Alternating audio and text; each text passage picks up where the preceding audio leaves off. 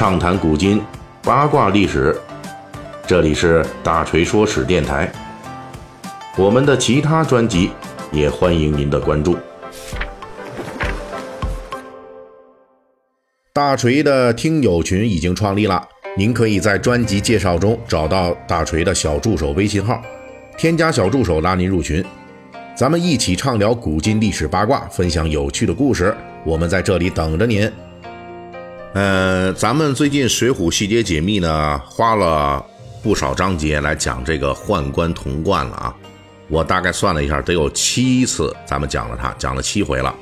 那么这个历史上真实的童贯呢，哎，志大才疏，从这个李县门人继承遗志开始，到利欲熏心，联军攻辽，最后呢，这个大势已去，国灭身死，整个过程，对吧？那这个历史的童贯呢？呃，本期呢，我们就是最后一次了。作为童贯之系列故事的一个结尾啊，我们要专门介绍一下《水浒传》中的童贯与历史上真实版本的童贯之间的差异。其实这个啊，是一个不太引人注意的话题，因为《水浒传》中呢，童贯作为四大奸臣中的老三，出场次数很多，给梁山好汉制造的麻烦呢也很多。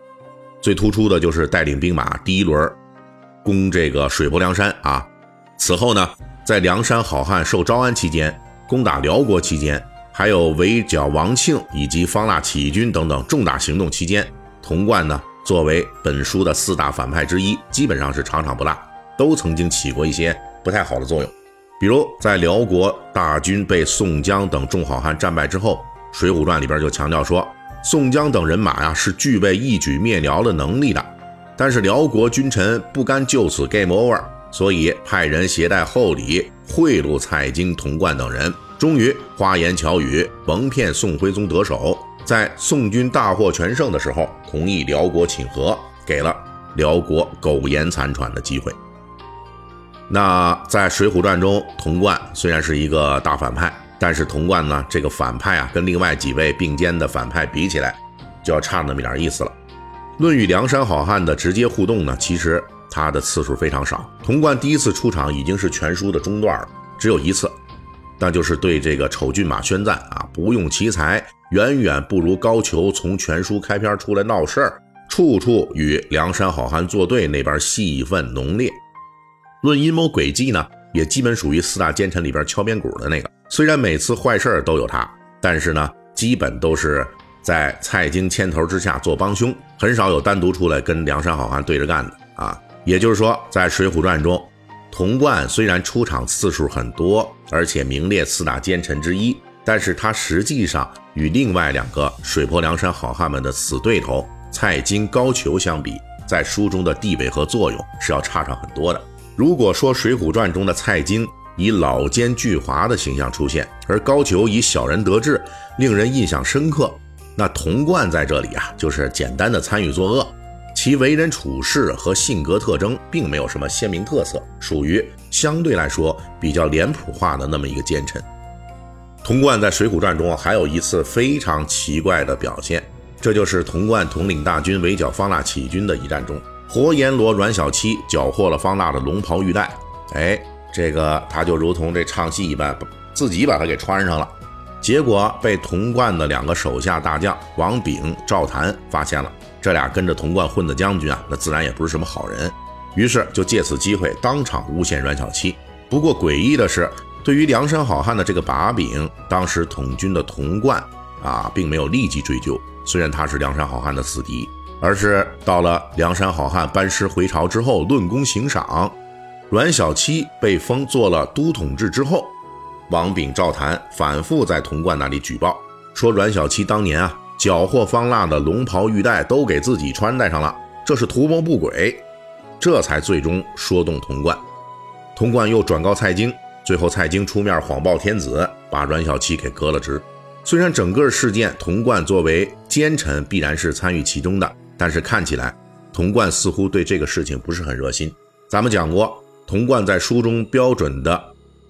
咱们讲过哈。童贯呢，在书中是标准的梁山好汉的死对头，但是在这件事儿上，当时没有追究，事后也没有揭发，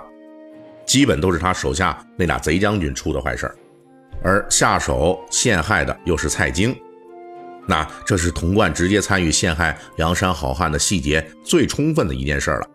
但从这件事来看呢，他并不是那种诡计多端、狡诈异常的人。相反，他在领军的时候浑浑噩噩，啊，阮小七穿龙袍惹大祸都没怎么追究。那事下呢，他那事后呢，他手下反复举报，他也反应迟钝，而是转告了蔡京了事，表现的并不是太在意此事。童贯在书中这个情节表现出的性格啊，倒是同历史上的那个真实童贯还是很相似的。咱们这真实版童贯呢，虽然不是啥好人，但是做起事情来还是比较讲究先后次序、轻重缓急的。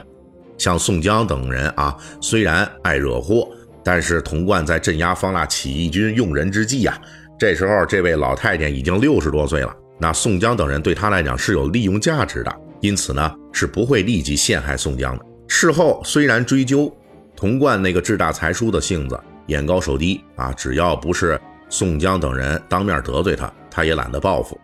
还不如把有限的精力都用在北伐，谋求更高的功勋上面。从这段情节来看呢，这个作者施耐庵对历史上的童贯的把握还是比较准确的。但是呢，为什么在他笔下，这童贯整体上来看啊，反而不如蔡京、高俅等人戏份多，不如他们出彩呢？其实原因很简单，因为童贯在真实历史上的坏事记载是非常详细的，即便是在《水浒传》的故事源头大宋宣和仪式里边，那童贯的戏份也特多。而且呢，也是按照历史线的真事儿那么走的。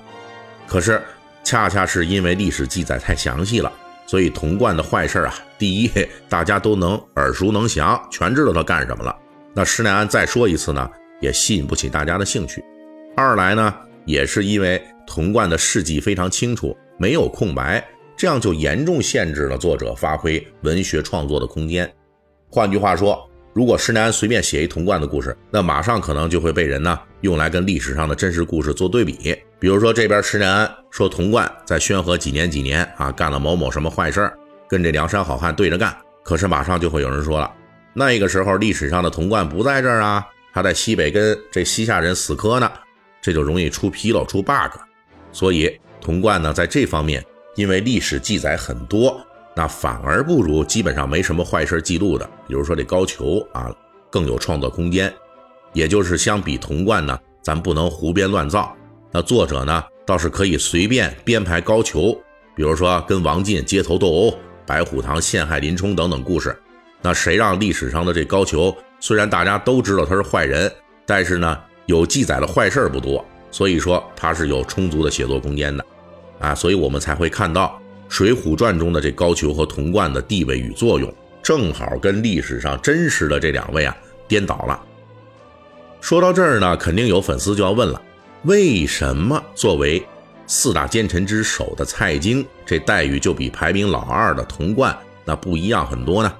在《水浒传》中，蔡京的戏份很多，明明历史上的蔡京比童贯的记录还要详细，那为什么施耐庵还要冒风险给蔡京加码呢？哎，下一期的《水浒细节解密》，咱们就开始聊这个蔡京了。本期大锤就跟您聊到这儿，喜欢听您可以给我打个赏。